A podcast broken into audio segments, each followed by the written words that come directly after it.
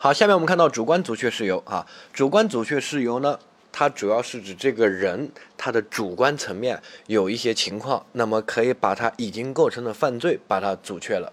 主观的阻却情况有两个，一个是年龄，一个是能力。年龄呢，就是一些小孩子呀等等的，他可能没有到一定的年龄，他犯了罪也是无罪的。比如说我的呃孩子，他可能就啊五六岁，他也不知道这个火他不能玩啊，然后他就把这个火啊到处玩，然后呢烧烧着了，对吧？哈，他也不知道这个用一些呃。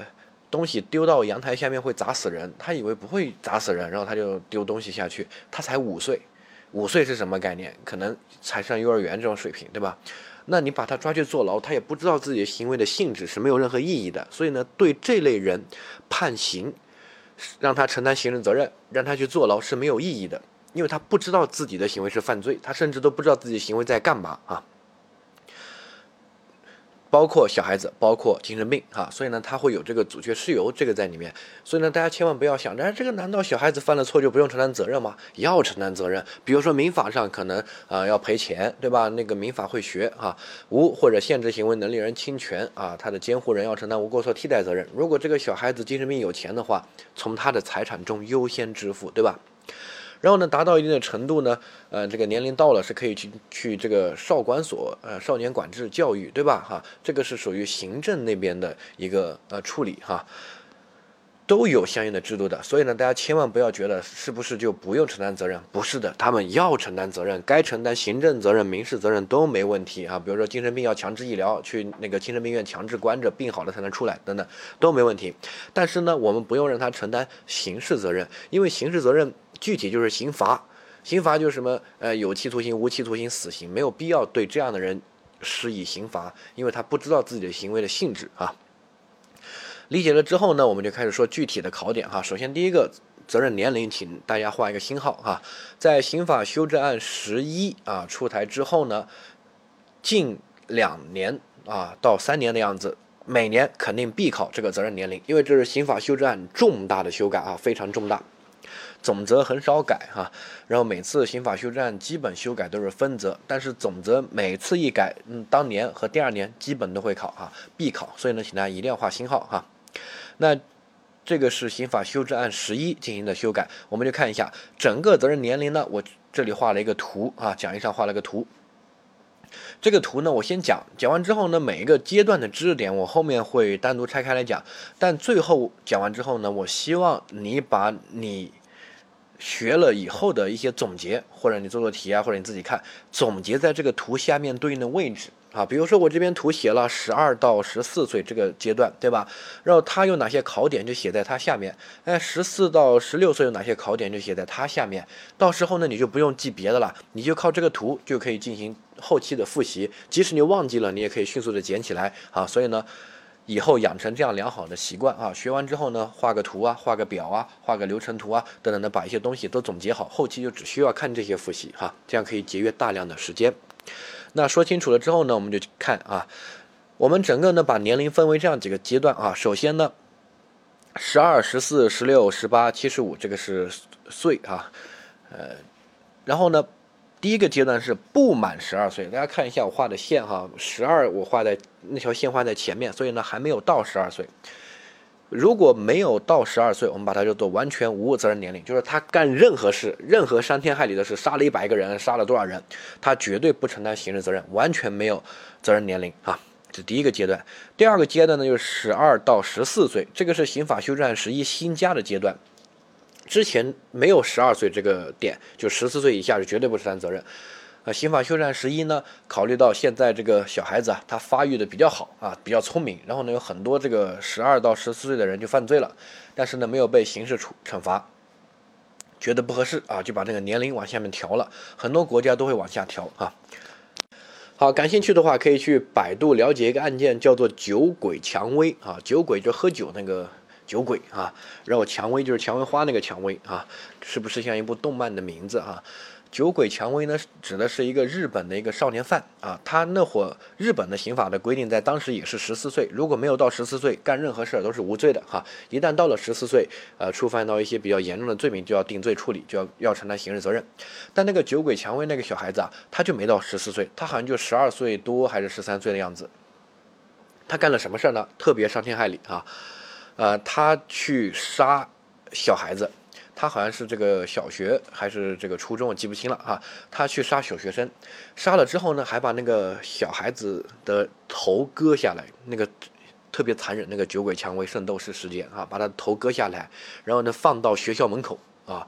你想，不仅杀人，他还把杀了人之后的头割下来放到学校门口，而且好像还杀了好几个，还是怎么样？然后还写了封信，说跟警察挑衅啊，说你快来抓我呀，什么什么的啊。这是一个真实在日本发生的案件，大家可以去了解一下。这个轰动了整个日本社会，但这个人按照当时日本日本的刑法规定就是无罪的，因为罪刑法定原则，对吧？什么是犯罪，什么是刑罚？啊，都由刑法来规定。那刑法写了呀，当时日本写了，不满十四岁一律无罪，那就是无罪，没办法，就会导致社会的愤怒，说这种人为什么不能给他定罪呢？然后呢，后面呃，日本的刑法学家调研了很多啊这个案件，就发现啊，日本社会的小小孩子的发育程度和这些已经要往下调了，要达到往下调的标准，就调到了十二岁。我们国家呢，在啊这个二零。二零年年底的时候呢，出台了刑法修正案十一，也把这个年龄调到了十二岁啊。所以呢，十二到十四岁的人，触犯到一些特别严重的刑事的问题，是要承担刑事责任的，但也不是全部啊。具体我们后面要说。然后下一个是十四到十六岁的人，也是一样的哈，他触犯到一些比较严重的刑事问题是要承担责任的，但他的范围呢就会比十二到十四岁的人要广一些哈，广一些。然后呢，如果已经满了十六岁，就要完全责任年龄，你该犯什么罪，该定什么罪就定什么罪，没有任何问题啊。十六岁、十八岁、二十岁都是一样的啊。这是第一个定罪年龄。所以下面这个总结的是定罪年龄啊。上面呢，我们总结的是量刑的年龄啊。量刑定罪是定罪，量刑是量刑啊。我们虽然是十四岁、十六岁定罪了，但是量刑呢和一个二十几岁的人是不是一样的？那不是，比如说都是故意杀人，但是我十四岁的时候杀人，啊，他二十四岁杀人，那我们觉得肯定不一样。这个小孩子还是比较年轻嘛，给他一点悔改，对不对？量刑呢会轻一些，所以呢，不满十八岁的量刑呢应当从轻或者减轻啊。还有一个对老年人的照顾哈，如果已经满了七十五周岁的老年人犯罪哈，那么。量刑的时候呢，可以从轻或减轻；过失犯罪的话，是应当从轻减轻，就看是故意还是过失哈。后面的法条都有。这个图呢，我讲完了，你要能看得懂，这第一点。第二点，有些细节，就是十二到十四岁是已经满了十二岁，但是没有满十四岁。十四到十六岁是指已经满了十四岁，但是没有到十六岁哈。如果已经满了十六岁，就按照后面完全责任年龄来，我那个线是画在那个位置的，请大家记清楚，这个也是个考点哈。那说完了之后呢，我们接着往下面看啊。好，首先第一个年龄的判断，比如说我十二岁啊，到底我哪一天算十二岁？好，首先生日啊，我今天过生日，那今天我算满了十二岁，还是算没有满？这个临界点很重要啊！如果我过生日当天我杀了人，你把我定为没有满十二岁，那么我是无罪的，最多进少管所这些，对不对？好，如果你把我定为已经满了十二岁，我要去坐牢了，我要承担刑事责任了啊！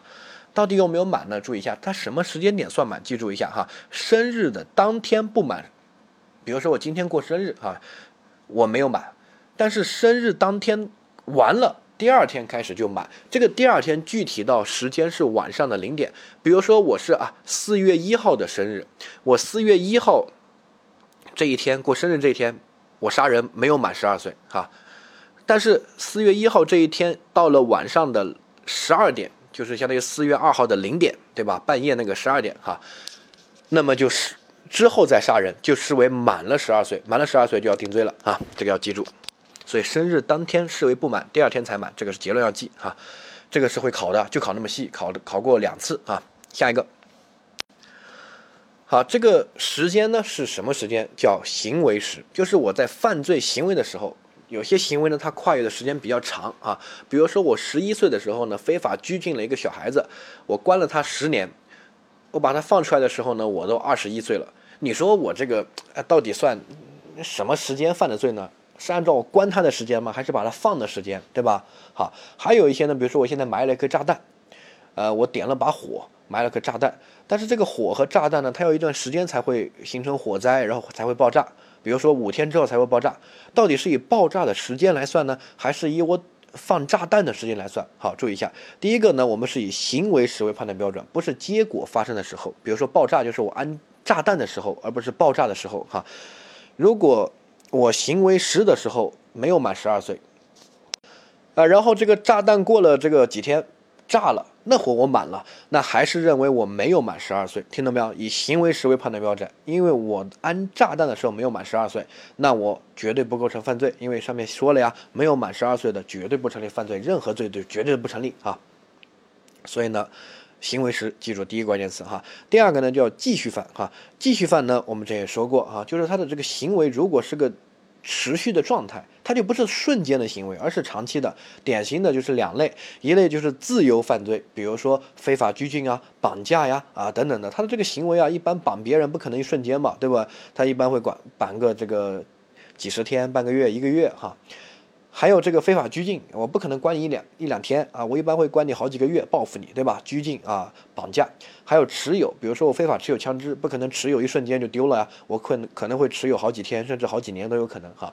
这种呢叫做继续犯，继续犯如果有一些行为，他已经到了这个年龄了，他就可以定罪了啊。比如说我十一岁的时候把这个人关起来了啊，绑架了，或者是把他啊这个非法拘禁了。然后呢，我把它关了十年啊，一直关到我二十一岁了。你看，我这个行为相当于一直都是有行为，我这个行为时是从十一岁到二十一岁，一直都算我的行为时。那我有些行为的时间是跟我的。上面那个年龄的时间轴是重合的，对不对？比如说，一旦过了这个十六岁以后，那我还是在非法拘禁他，还是在绑架他，跟重合了，所以呢，我就可以定罪了哈。所以，如果是继续犯的话，因为他的行为的性质比较特殊，他不是短期行为，是长期行为，只要他的行为在时间轴上面有部分达到年龄的，就可以定罪哈。下一个，有一个叫不作为犯罪哈，不作为犯罪我们是学过的，记住，不作为犯罪，它的核心是。有作为义务，但是你没有履行这个作为义务，对不对？好，那是从他有作为义务，但是没有履行的时候来计算他的年龄，因为他不作为犯罪，他的行为时是那个不作为那个时间，而不是作为那个时间。好，啊，举个具体的例子哈，比如说，哎，我十四岁生日啊，当天点了一个蜡烛，我说了，当天有没有满十四岁？没满呀，对不对？哈，所以呢，我没有满十四岁。如果我点蜡烛，然后发生了火灾，不构成放火罪这些哈，因为我没有满十四岁哈。十二到十四岁呢，只对故意杀人、故意伤害那些负责，我们后面会说哈，不会对放火负责。但是十四到十六岁呢，就要对放火这个罪负责。我十四岁生日当天我没有满十四岁，所以呢，我放火是无罪的。然后呢，我当天点了个蜡烛，啊，然后呢。第二天凌晨发现蜡烛没有放稳，就放任了火灾的发生，他成立什么罪啊？成立放火罪，但是是一个不作为的放火罪。为什么？好，你可以画个时间轴，中间点一个点啊，这个十四岁，对吧？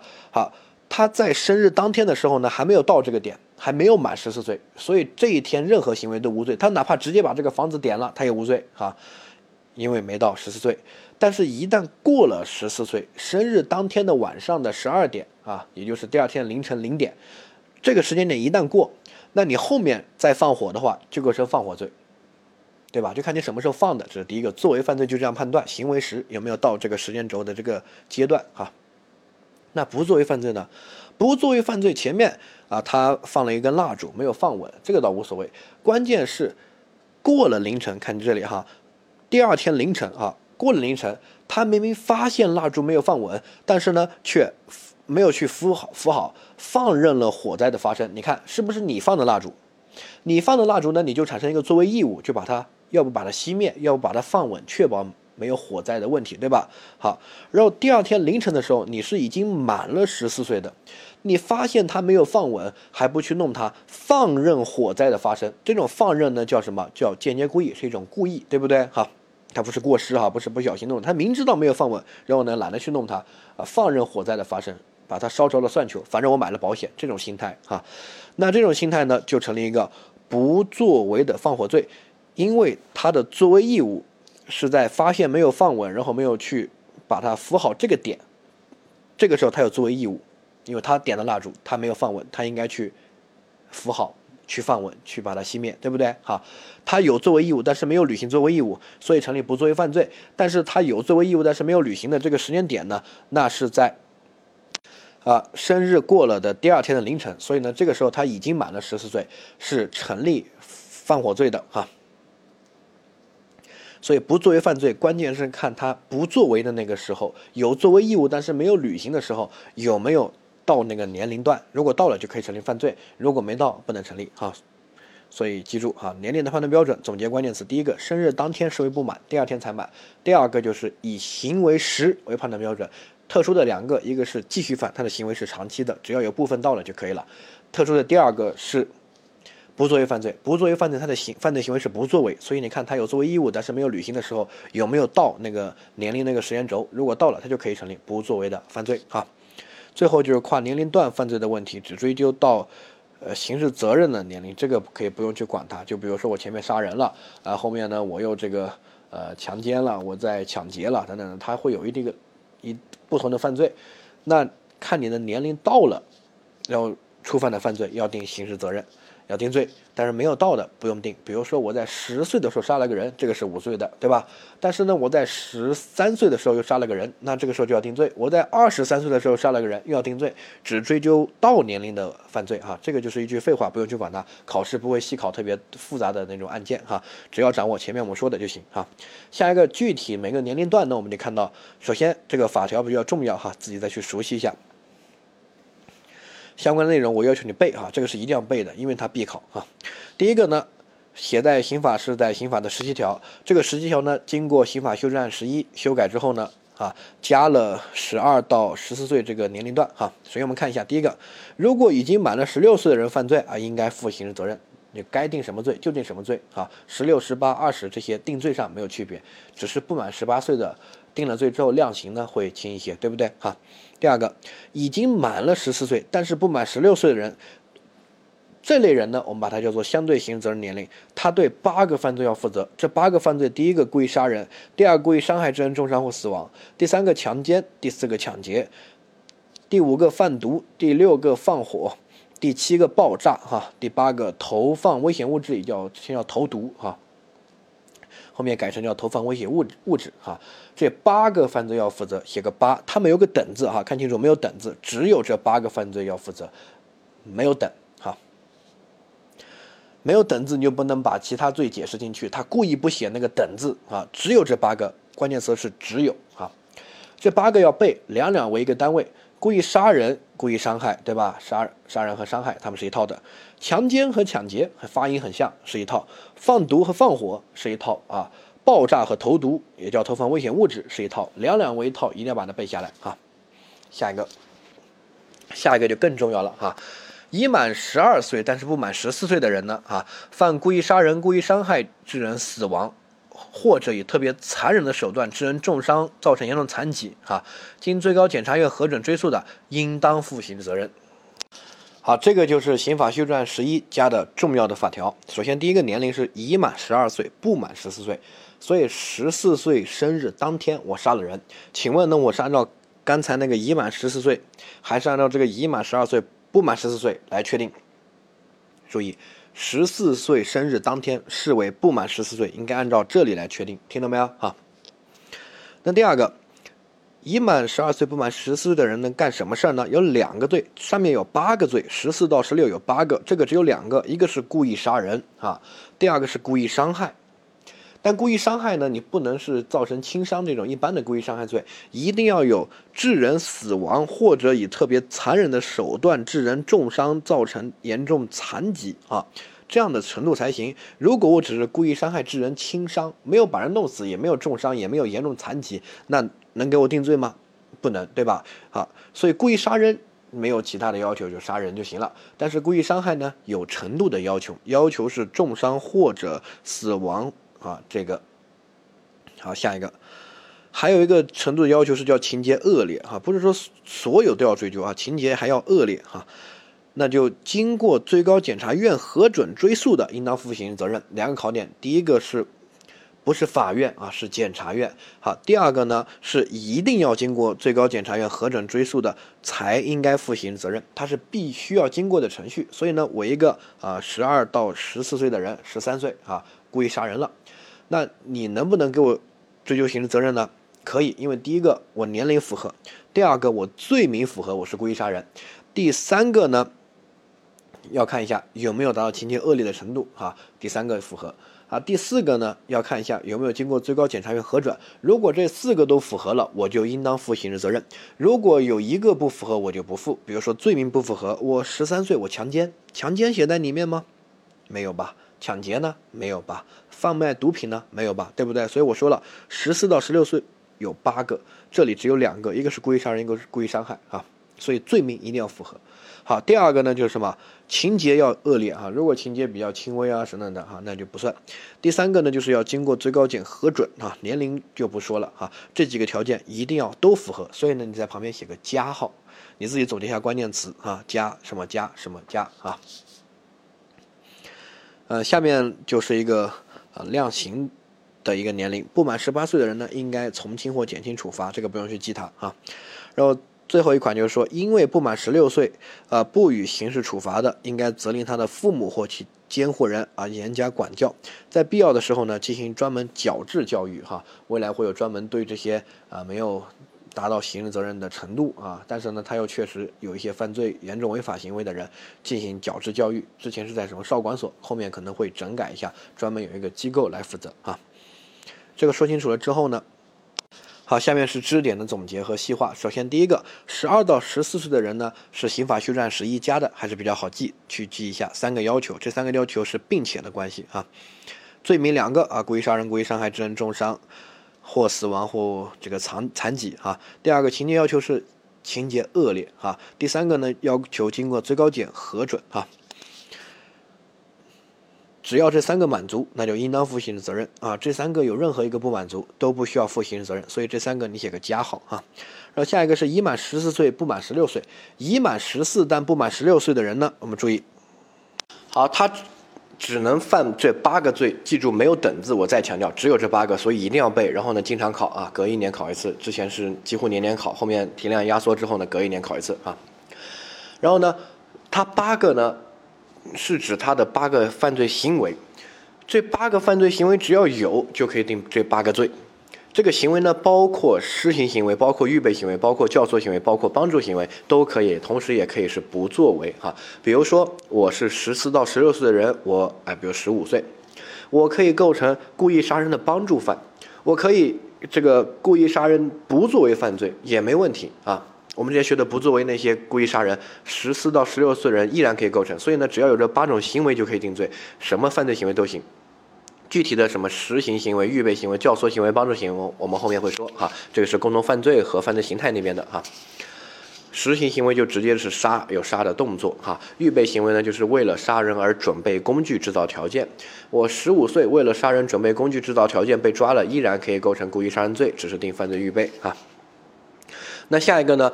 最终所定的罪啊，也只能定这八个罪名。这句话非常重要。很多人看那个其他老师的书呢，我们说的意思是一样的，只是呢表述有点不同哈。记住，只要他有这八个行为，就可以定这八个罪。然后最终给这个十四到十六岁人定罪，也只能定这八个罪名。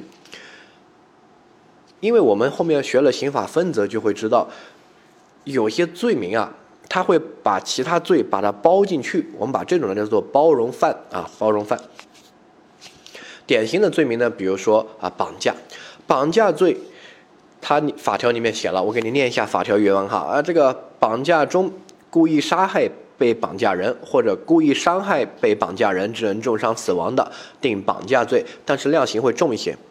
好，最低只能判无期，最高可以判死刑啊，因为在绑架过程中经常有人会撕票。就把这个被绑架人把他杀了，对吧？哈，所以呢，我们就不用单独定故意杀人和绑架罪罚两个罪了，直接就定一个绑架罪，只是量刑呢会比较重啊。刑法分则法条有这样的规定，我们后面学了分则就知道了哈。这是第一个，我告诉你存在这样一种情况，明明是有绑架的行为，又有故意杀人的行为，撕票嘛，本来应该定两个罪，但是为了量刑和处理比较方便，而且这种情况在实践中经常发生，就把它合成一个罪，就定一个绑架罪就行了。只是呢，量刑基本是判死刑的啊。那这种情况呢，我们注意一下，十四到十六岁的人没有绑架，你看那那八个犯罪有没有绑架？再去看一下啊，没有，这是比较爱考的一个陷阱，后面也会帮你补了这个笔记哈。反正记住没有绑架，所以呢，十四到十六岁的人不构成绑架罪，他去绑架是无罪的，因为他只能定这八个罪。但是他在绑架的过程中故意杀人，把那个人质撕票把他杀了，那这个行为能不能给他单独定一个故意杀人罪呢？这个就可以了吧，对不对？所以呢，相当于他两个行为，绑架行为无罪，但是后面撕票杀被绑架人可以单独对这个行为定个故意杀人罪。所以呢，十四到十六岁的人如果单独去绑架，呃，没有杀人无罪。如果去绑架了，并且把人杀了，绑架行为不成立犯罪，但是杀人行为单独定一个故意杀人罪。所以这两句话连起来看一下，只第一句话就是只要实施这八种行为就可以定罪，比如说他只要有杀人的行为就可以定罪了，对不对？好，第二个最终定的罪呢，也只限于这八个罪名。我在绑架中故意杀人，如果不是十四到十六岁，是这个十六岁以上的，就定绑架，但是量刑会比较重，对吧？如果我是这个。十四到十六岁人绑架故意杀人，我不能定绑架罪啊，我有杀人的行为，单独定个故意杀人罪。所以呢，十四到十六岁的人最终定罪也只能定这八个罪名啊。这句话没有问题，绝对没有错。你读其他老师的，他可能表述不一样，但意思是这个意思啊。好，这些分则特殊的情况，我们学了分则之后倒回来看就行了，不用在这里停留。我们接着往后面学，学完之后自己要去复习哈，该补的笔记我都帮你补了哈。然后十四到十六岁的人对于抢劫而言，注意一下，包括转换的抢劫，转换的抢劫我们后面会学，但是有个例外，不包括事后转换的抢劫。二六九条的这个事后转换的抢劫，你就记住这个东西就行了。因为抢劫呢，包括一般的抢劫，比如说我用刀对着你说拿出钱来，这个是一般的抢劫。好。第二个呢，还有叫刑法分则的一些特殊规定，比如说刑法分则会写，携带凶器抢夺的定抢劫罪啊。这个抢夺呢，就是走在路上有一个人一把把你的包夺了就跑啊，那这种叫抢夺，不叫抢劫，一个叫抢夺罪。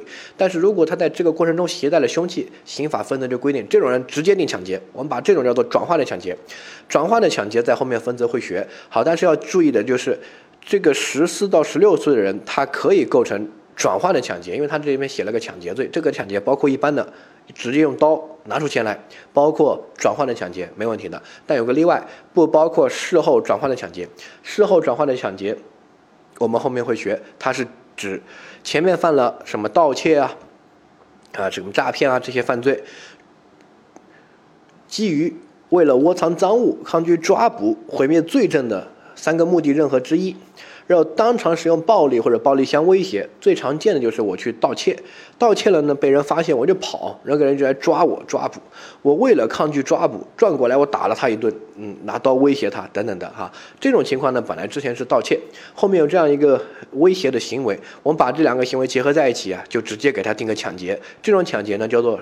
事后转换的抢劫，因为他的暴力威胁行为是发生在盗窃之后被追捕的过程中，不是嗯在整个行为的过程中直接的抢劫，哈，叫事后转换的抢劫。十四到十六岁人可以构成转换的抢劫，转换的抢劫有好多个，刚才我说了，携带凶器抢夺，转换的抢劫，还有这里事后转换的抢劫还有很多，哈，他所有转换的抢劫都可以构成，唯独一个不构成事后转换的抢劫，因为这是司法解释把它排除出去的，给他一些多多一些保护，哈。这些都是你要记的点，后面分则学了就好啊。下一个，这个十四到十六岁人，我们发现他犯的这个罪啊，这八个罪啊，都是一些比较严重的犯罪，对吧？什么杀人、抢劫、强奸、贩毒啊，等等的啊，都是一些比较严重的犯罪哈。所以肯定没有过失犯罪，什么过失致人死亡这些比较轻的犯罪，那么就不需要追究十四到十六岁的人刑事责任了哈。他只对这八个重罪负责啊。那这八个罪里面没有绑架，很多人会继承有绑架，这个很多人指的是百分之九十的人。如果是初学者，几乎百分之百都会记错，尤其学到后面绝对会记错。所以这里，如果你是零基础的，你画个星号啊，记住这八个罪一定要把它背清楚，并且记住没有绑架啊。所以十四到十六岁人绑架无罪，但是在绑架中故意杀人是可以对这个故意杀人行为单独定个故意杀人罪的，这没问题哈。然后呢，这个毒品啊，只包括贩卖毒品，因为上面写的很清楚是贩卖毒品，看一下法条啊，罪行法定原则，它不包括走私、运输、制造毒品，因为我们后面会学毒品的犯罪呢，它那个毒品犯罪叫做走私、贩卖、运输、制造毒品罪，它是一个罪名。好，如果我一个十四到十六岁的人，我没有贩卖，我只是走私，我只是运运输运毒。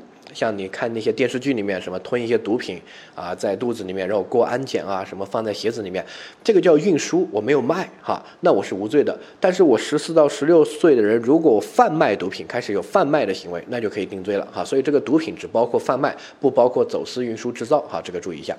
后面这几个都是注意事项和一些常考的陷阱，学了分则倒回来看就行了，不用深究，但是一定要记住这块是比较常考的点啊。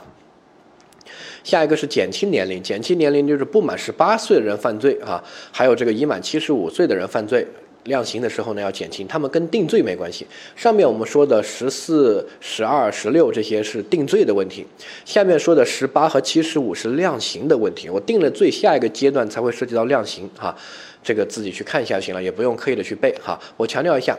在考试里面呢，你只要记得不满十八岁和已满七十五犯罪可能会有宽宏大量的处理，但是它是应当从轻减轻，还是可以从轻减轻？是应当从轻还是应当减轻？这些东西呢，我们后面会有很多涉及，包括犯罪形态啊、犯罪中止啊、自首立功都会有。这些我当时自己考试的时候呢，我不知道，也没人跟我说，我还把它背了，我还编了一些口诀去背。后面我讲课和编题库啊等等的，我就发现他他压根一年就没考过，我特别后悔啊！当年我背这个东西背的特别痛苦，背了一两个星期啊，我感觉会考，但是他不考啊，所以呢，这种你只需要记得他可以在量刑上做轻微的处理就行了，具体怎么个轻，是从轻呢还是减轻呢？不用去背它啊，不用去背。下一个无法查清年龄的处理哈，无法查清年龄的注意一下，定罪年龄是否达到？无法查明的话，那这个呢，按照有利于被告的原则，认为他没有达到。比如说我到底是十二岁还是十一岁，查不清。如果认为我满了十二岁，故意杀人嘛，就可以定罪，呃，要经过最高检的核准，这些对吧？如果认为我没有满十二岁，我是故意杀人是无罪的，但是查明不了，哎，我身份证年龄啊等等都不清楚，那咋整呢？好。是否到定罪年龄查明不了？按照有利于被告认为没有到，没有到这个年龄，那就相当于我是十一岁没到，那就无罪哈。注意一下，按照有利于被告。第二个是已经到了定罪年龄，但是具体几岁无法查清。比如说我已经二十多岁了，但是二十一岁还是二十五岁还是二十八岁查明不了，这个无所谓，只要过了十六岁，你不管是二十一、二十五、二十八，该定什么就定什么，对吧？这种无法查明呢，不影响定罪啊。好，所以你要看清楚题目问的是什么啊？如果他说的是十二岁和十一岁这种问题呢，查明不了就直接无罪，因为按照有利于被告。如果他说的是十七岁还是十八岁这种问题呢，查明不了就无所谓了，反正该定什么就就定什么呀，因为十六岁以上的人定罪就不受影响了呀，对不对啊？下一个呢，我们看到责任能力哈，责任能力呢主要是指精神病的问题哈，精神病呢注意一下，精神病他在发病的时候他是控制不了自己的，所以呢他做了犯罪行为。那么不能把它定罪，它是一种阻却事由啊。这个精神病呢有好几类，我说一下。首先看法条就看得出来，第一种叫彻底的精神病，也叫不能辨认、不能控制自己行为。好，第二个呢叫间歇性精神病，就是他有时候发病，有时候正常，有时彻底疯了，然后有有些是有时候发病，有时候正常，对不对？好，那如果他在没有发病、在正常的时候杀人了，那他要负责吗？啊，肯定要负责啊。所以呢，第二款就说了，间歇性精神病人在精神正常的时候犯罪，应该负刑事责任。那倒过来，我如果是在精神不正常的时候发病的时候犯罪，要不要负刑事责任？就不需要了呀，对不对？好，就是这第一款啊，不能辨认或者不能控制自己行为的时候造成社会危害啊，经过司法鉴定程序鉴定确实是精神病的，那不负刑事责任啊。但不负刑事责任。并不代表不用去用其他手段。我们说了，看到后面，必要的时候呢，由政府强制医疗，因为这种精神病啊，你把他抓到监狱里面，他他也没办法，他控制不了自己呀。你监狱又没有医疗条件，你关他没有用，还会把隔壁狱友打伤。啊，所以这种人呢，没必要去给他判刑，给他坐牢，哈，应该干嘛？应该给他医疗，医疗呢叫强制医疗，就是把他关起来，啊，强制医医好了才能放出去，啊，这个后面刑事诉讼法的时候会学，啊，它专门有个程序，啊，下一个，这个都是第一款、第二款都是精神病彻底的那种和间歇性，啊，下一款第三款呢是尚未完全丧失。这个控制能力精神病人犯罪的，应当负刑事责任，但是可以从轻或者减轻，就是他没有彻底疯了，他半疯，就是有时候疯，有时候不疯，这个叫间歇性。半疯是指什么？就是疯了，但是他没有到彻底那个状态，它是度的问题。间歇性是时间的问题，听懂哈？比如说我是个疯子，我现在彻底疯了，那度是百分之百，对吧？这个绝对是无罪的，最多被强制医疗。然后我这个疯子，我疯的也是每次疯都是百分之百，但是我第一个月是百分之百疯了，第二个月就没疯，这个叫间歇性，你就看他是疯的时候犯罪还是没有疯的时候犯罪，对不对？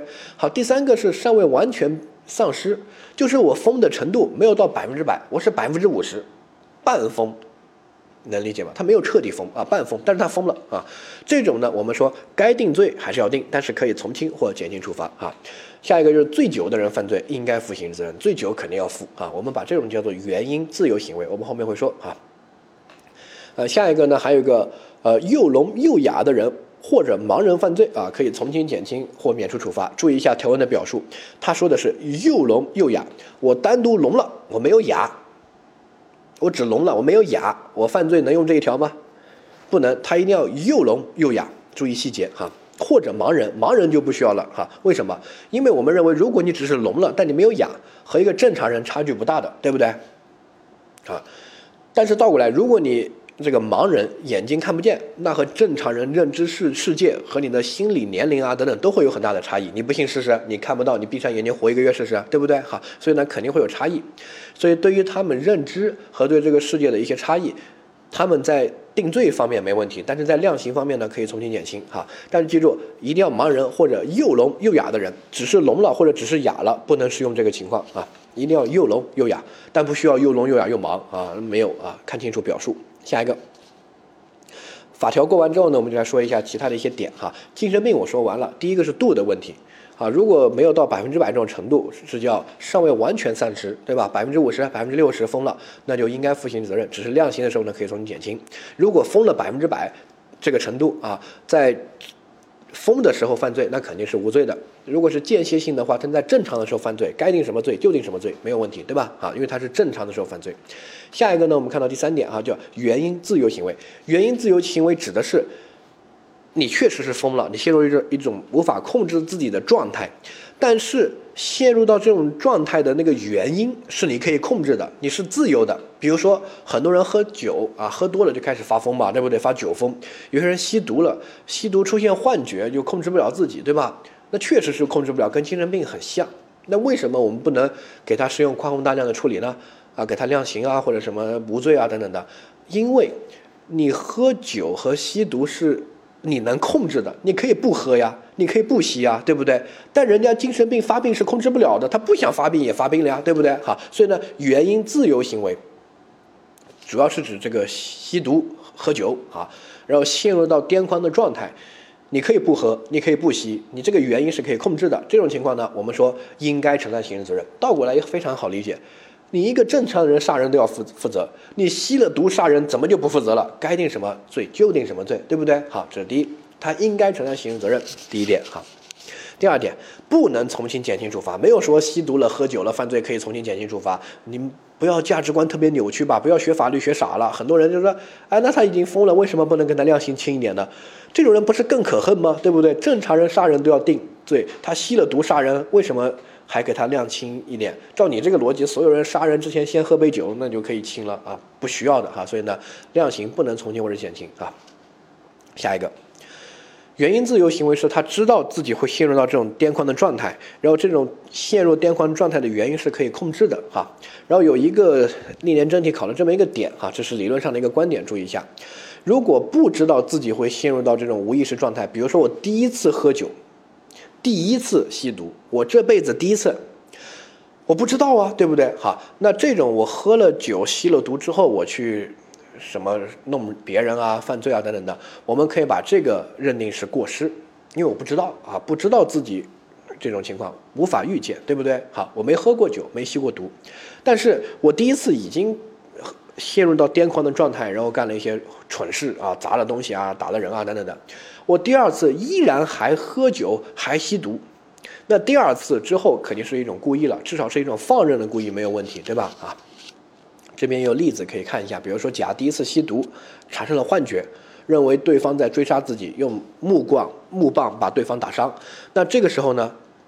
我们认为他该定什么罪还是要定，但是呢，一般是认为是过失，因为他第一次吸毒嘛，不知道自己会出现幻觉，对不对？所以呢，要定罪哈，但是定一个过失致人重伤罪啊。下一个，有了这一次经验之后呢，他第二次还吸毒，那我们认为第二次你就开始有放任的故意了，所以你第二次吸毒之后又把别人打伤了，就要定故意伤害致人重伤啊。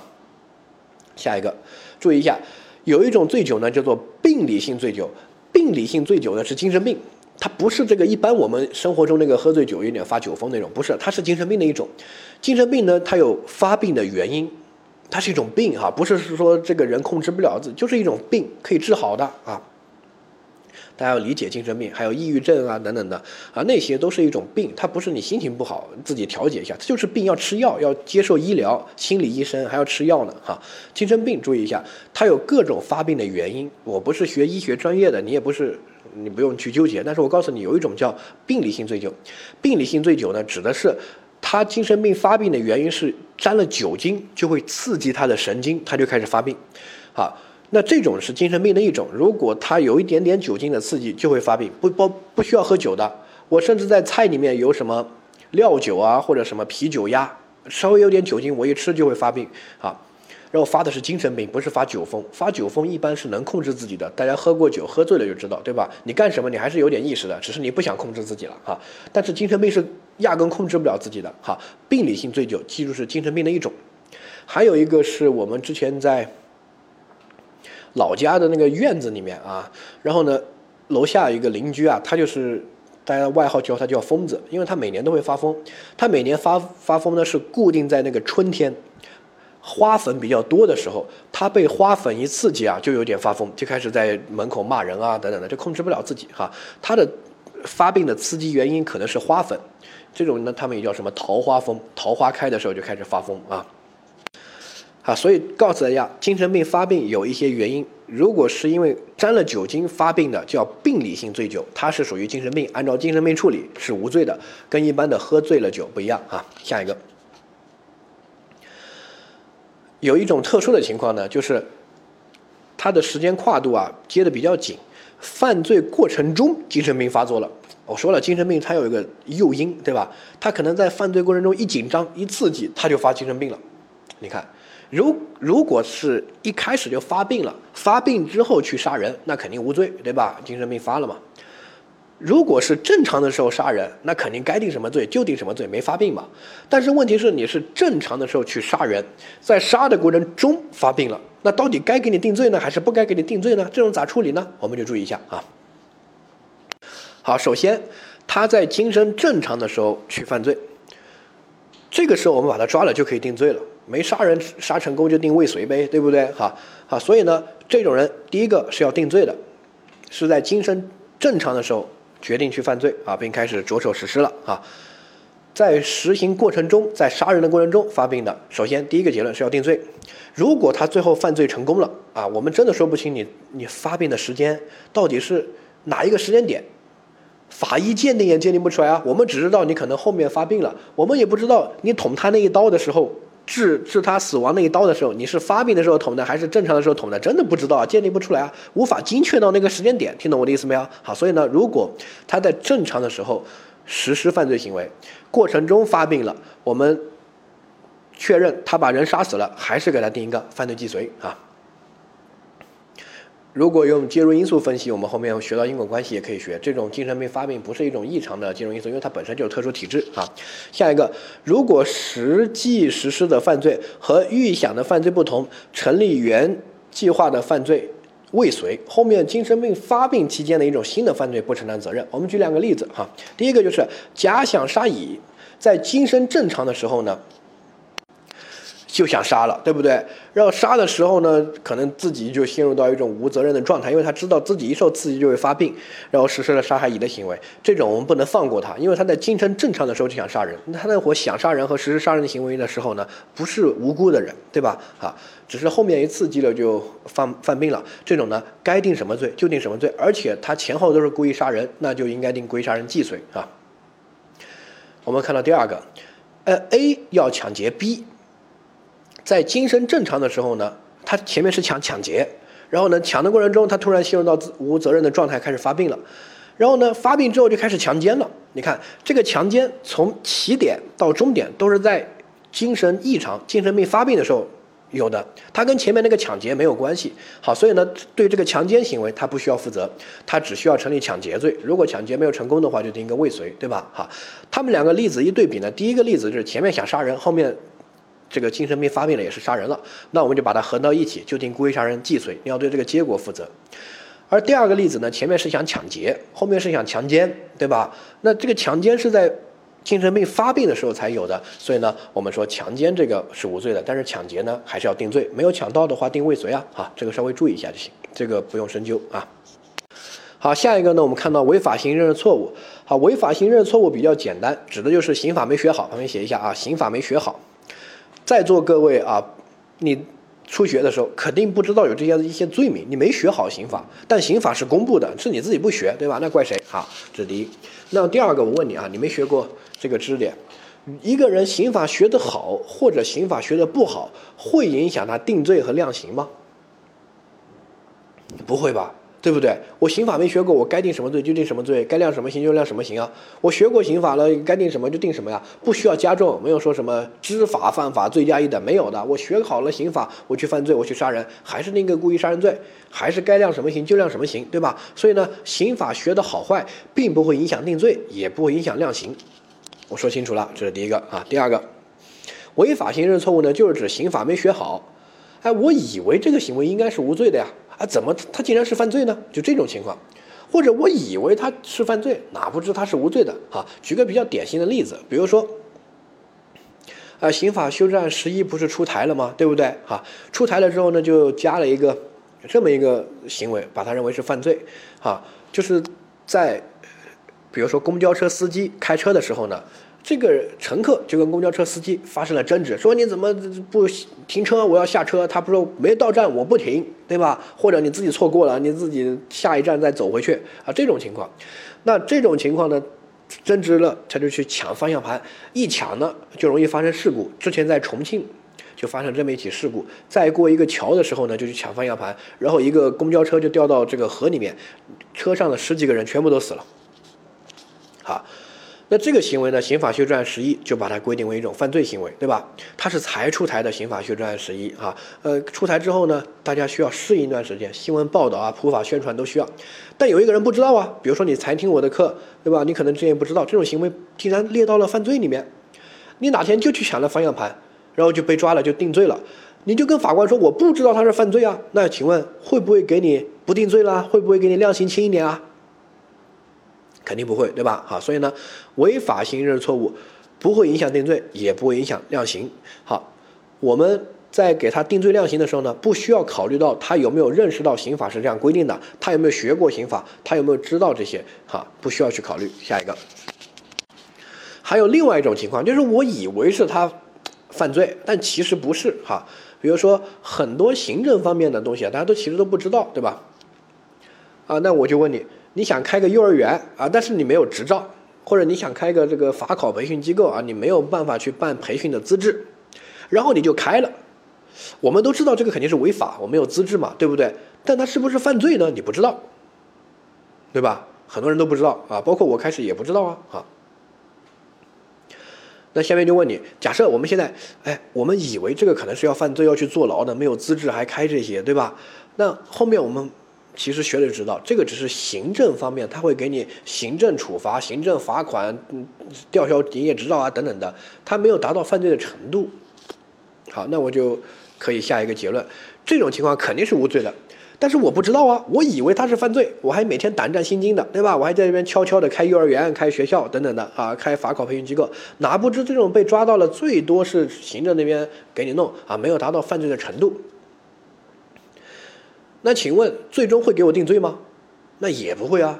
对吧？所以呢，正过来反过来都是一样的。你学过它，你以为它是犯罪，你以为它不是犯罪，你以为的不重要。你刑法学的好不好不重要，最终是这个行为到底是不是犯罪，对吧？是的话，你触犯了就该定罪；你不是的话，你怎么低他也不可能定罪哈。所以呢，刑法学的好不好不会影响定罪，也不会影响量刑哈。但有一种情况注意一下，这种情况呢，就是这种法律认识错误是不可避免的。典型的表现就是官方的承诺这种行为是合法的啊。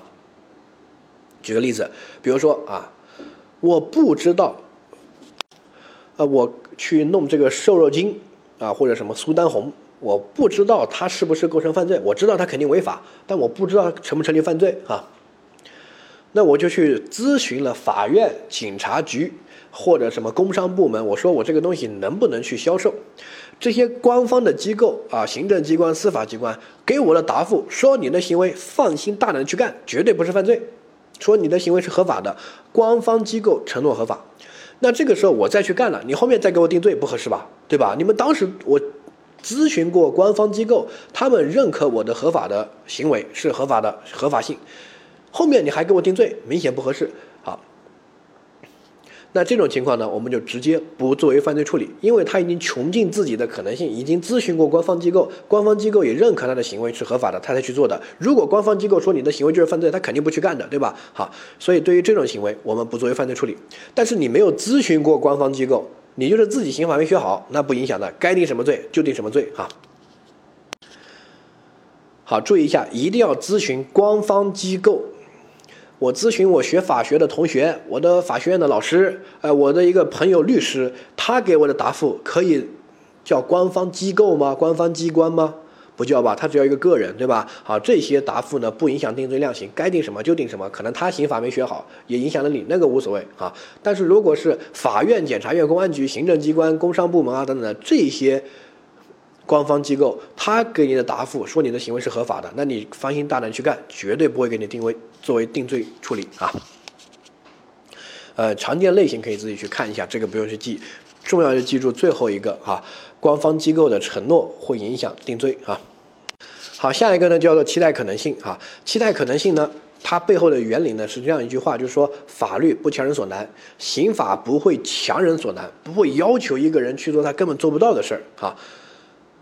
所以，综合以下这种情况呢，我们认为它虽然是一种犯罪行为，但是呢，没办法，人家是正常是个人都会这样去做的哈，所以把它作为无罪处理。我们把这种情况呢叫做期待可能性，就是我们不可能期待他不去干这个事儿哈。典型的有如下几种情况，不用去扩充，常见的就这几种。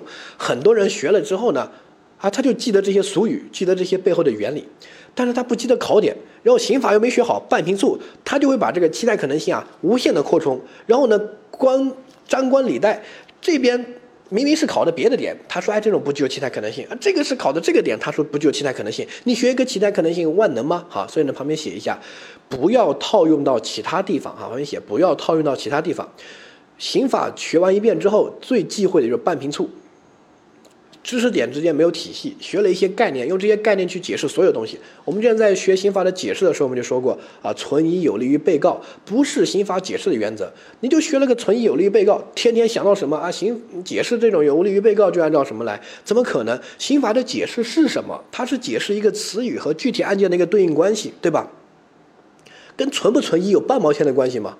存疑是指证据问题，它跟刑法的词语、刑法的法条根本没有关系啊，对不对？存疑有利于被告是证据查明不了，我们来来作为的处理，对吧？还有这个期待可能性是指如下这几种情况采用期待可能性，你不能在任何地方都用期待可能性啊。比如说什么之前学的喝醉酒了，什么吸毒了，他是说你怎么可能期待一个呃，吸毒的人不去犯罪呢？这吸毒他都疯了呀！你不要乱用，期待可能性跟其他没有关系，那个叫原因自由行为。我们用原因自由行为的理论和结论来处理这个，不用期待可能性。说清楚了，你不要学个期待可能性就乱用啊！它典型的是指如下这几个啊。第一个，近亲属之前的之间的这个窝藏和包庇行为，比如说我犯了罪，我找到我妈那边，我说我杀人了，妈妈你帮我留个。房间给我住两天，给我点钱，我跑路啊！我妈妈给了我钱，然后呢，给了我房间，这种行为呢，一般是无罪的，因为我们不能要求一个母亲去出卖自己的儿子吧？正常人都做不出来啊，对不对？好，所以呢，这种行为就是无罪的。但如果不是近亲属，是一个什么普通朋友，你明知道我犯罪了，你还给我提供住处，还给我这个提供钱跑路等等的，就要定这个窝藏包庇的犯罪啊。下一个。已婚的妇女因为灾害流落到外地又结婚，你看，已婚的妇女对吧？大家在城市里面可能没有这种感觉。之前在农村的时候，什么发生了水灾呀、旱灾呀啊等等的，她被大水冲跑了，然后救过来的时候呢，又在另外一个村里面，她是个女的，她没有任何能力。你说她不跟别人结婚，那她怎么生活？去当野人吗？去当贝爷吗？荒野求生吗？对不对啊？所以呢，他肯定要跟别人结婚，为了生活下去啊，对吧？在当地结婚，这种情况呢就不构成重婚罪了，因为他是灾害流落到外地，对吧？但假设不是灾害流落到外地，他自己去跟别人结婚了，那就构成重婚罪，这个没问题啊。下一个，犯罪的人犯罪之后呢，他毁灭证据、伪造证据的行为，比如说我把人杀了，我把犯罪现场清理了一下，哎，我把这个刀丢了啊，等等的，对吧？这种毁灭证据、伪造证据的行为。本来是要单独定罪的，但是犯罪的人犯罪之后自己去干这个事儿，我们叫不具有期待可能性。你怎么可能期待一个犯罪的人犯罪之后不去毁灭证据呢？把所有的证据留到现场等你来抓，怎么可能嘛？对不对？好，还有下一个，犯罪的人犯罪之后掩饰隐瞒犯罪所得的行为，这个典型就是指小偷偷了东西之后去销赃。我们知道销赃这个行为单独就构成犯罪啊。但是小偷偷了东西之后去销赃就是无罪的，这个销赃行为无罪，但是偷东西构成盗窃罪啊？为什么？因为我们怎么可能期待一个小偷偷了东西之后不去销赃呢？对不对？法律不强人所难啊！啊，所以这个。都是一些典型的这样一个不具有期待可能性的例子。你怎么可能期待一个小偷偷了东西之后不去销赃？你怎么可能期待一个犯罪的人犯了罪之后把所有证据留到现场，不去毁灭、不去带走、不去伪造，对吧？你怎么可能期待一个已婚的妇女灾害流落到外地之后不跟别人结婚？那她怎么活下去呢？你怎么可能期待一个妈妈大公无私的出卖自己的儿子，对不对？哈，所以呢，他们有如下的刚才我说那些行为都不作为犯罪处理，不作为犯罪处理。的原因是不具有期待可能性，啊，好，那这个我们说完了哈。但是我对阻却事由，我需要强调一个体系。一开始我们学习这个犯罪构成、判断犯罪的阶段的时候就说了，阻却事由是在哪个阶段啊？你可以倒回来看一下前面讲义判断犯罪那个思维步骤那个阶段那一块啊。首先成立一个犯罪呢，需要我们之前学过的一些要件的具备，什么主体要件，什么身份犯，什么单位啊，对不对？好。主观要件故意或过失啊，对不对啊？这个客观要件要有犯罪行为啊，行为倒没什么好说，就单独学个不作为。然后呢，要有侵犯到客体，客体就侵犯到一定的法益，对吧？有一定的社会危害性啊，这些都具备了，我们就成立犯罪，这是第一个阶段。但这个阶段呢，只是一个暂时的阶段，因为我们第二个要看一下阻却事由。如果你成立了犯罪，但是有阻却事由的话，可以把你暂时成立的犯罪把它阻却了，最终呢就无罪。好，所以我们现在学的一系列的东西，它是一种阻却事由，它已经成立了犯罪。比如说，我已经杀了人，但是我有年龄，我有精神病，对吧？我还有这个，我重婚了，但是我不具有期待可能性，因为我是已婚的妇女，因为灾害流落到外地。就是首先肯定他这个行为是个犯罪行为，然后我们才来讨论阻却事由。如果我这个行为压根就不是个犯罪行为，比如说我这个小孩子偷一块橡皮擦，本来就是无罪的呀，对不对？偷橡皮擦怎么能构成犯罪呢？啊？因为金额这些都没达到啊，那就不需要讨论阻却事由，所以这种情况无罪，它是压根就不成立犯罪，它不是指阻却事由把它阻却了，我说清楚了啊，所以你分析的逻辑一定要理顺，这是第一点。第二点，如果是主观题的时候，大家千万不要写错，写错就没分。很多人就写的啊，因为他这个呃年龄没到啊，或者精神状态啊，或者是这个不具有期待可能性啊，所以呢啊无罪，错了。很可能我刚才说了，他的行为压根就不成立犯罪，因为他只偷了一块橡皮擦，或者他压根就没有主观故意，或者他压根不具备身份犯这个要件，对吧？他根本就不是国家工作人员，他根本不可能成立贪污哈。所以我们判断犯罪，先判断第一个阶段是不是具备前面的一些条件，是不是肯定成立犯罪。然后呢，我们再判断第二个阶段，再判断主却事由，千万千万不要把它混在一起。我说了，学刑法百分之九十九的人，几乎啊，除非那种思维能力很好的人，在学习的过程中学完一遍之后，都会把各种概念搅在一团。所以我要不断的给你梳理啊，虽然有点重复，但是对你思维的梳理有帮助。希望你认真要理解，要知道先成立犯罪，我们才能讨论阻却事由。如果你在写阻却事由，还有在讨论的时候，你都没有先判断他是否成立犯罪，大概率就会写错，大概率就会不就不得分。尤其在主观题里面啊，如果考到阻却事由，一定要先写他是已经成立犯罪的，这个至少得一半的分。后面你再写阻却事由，把它阻却了，才能得一半的分。很多人在写主观题案例的时候，他就这样写，说他因为这个没有到年年龄，所以呢无罪。等我你这个题六分，你只能得两分。丢了四分，为什么？你先分析他成立什么罪？那说他这个人啊，有这个故意杀人啊，什么什么，成立故意杀人罪，好得三分四分。后面你再分析，由于他有这个年龄没有到，这个阻却事由啊，把他已经成立了犯罪阻却了，最终无罪，又得个啊两三分，对吧？阻却事由和这个东西关联在一起，可还还可以加个一两分，好，所以一定要注意逻辑思维一定要顺，一定要有体系啊。那个违法性认识错误呢？我们说了不影响定罪量刑，刑法学的好不好不影响，对吧？但有一种是一种阻却事由，就是他已经向官方的机构咨询过了，啊，这个官方说是合法的，但是确实犯罪，那。没问题，他肯定是个犯罪行为，只是呢，他向官方的机构咨询过，认为他的行为是合法，可以把他已经成立的犯罪把它阻却了。啊，所以呢，这个是一个阻却事由，把它放到这个位置。啊，希望大家学完之后自己再去好好的复习一下，同时呢，把那个年龄那一块，按照我之前说的整理一下笔记，整理在那个时间轴上面，后面就靠那个去复习。啊，你做题做错了，不断的加一些笔记。啊。